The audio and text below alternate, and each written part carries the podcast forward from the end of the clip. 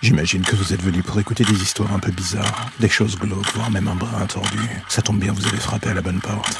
Prenez votre lampe torche, faites attention où vous allez marcher, et n'écoutez pas les hurlements au loin pendant le voyage qui va suivre. Bienvenue dans l'ombre des légendes.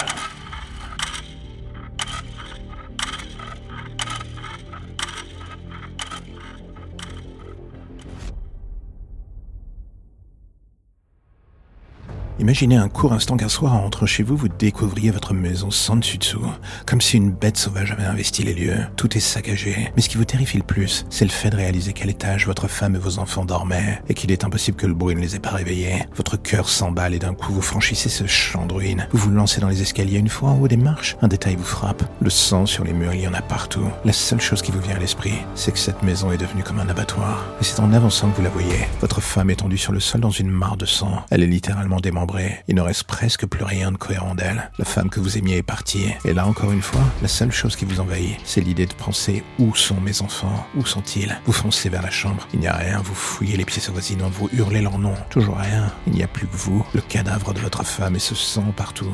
Cette odeur de mort qui vous prend à la gorge et vous donne envie de vomir. Et d'un coup, un bruit vous attire l'oreille. C'est comme si vous entendiez des sanglots au loin.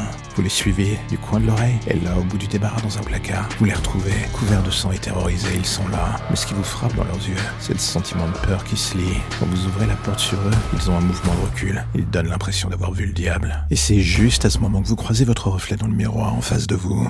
Cette image que vous découvrez n'est pas celle d'un homme, c'est un monstre, un loup-garou. Ce monstre, c'est vous et la terreur qui se lit dans les yeux de vos enfants est en passe de devenir littéralement intolérable pour vous. Tout comme ces souvenirs qui remontent d'un coup dans votre esprit. La pleine lune, cette rage qui vous dévore de l'intérieur. Visage de votre femme qui se décompose sous les coups et le sang.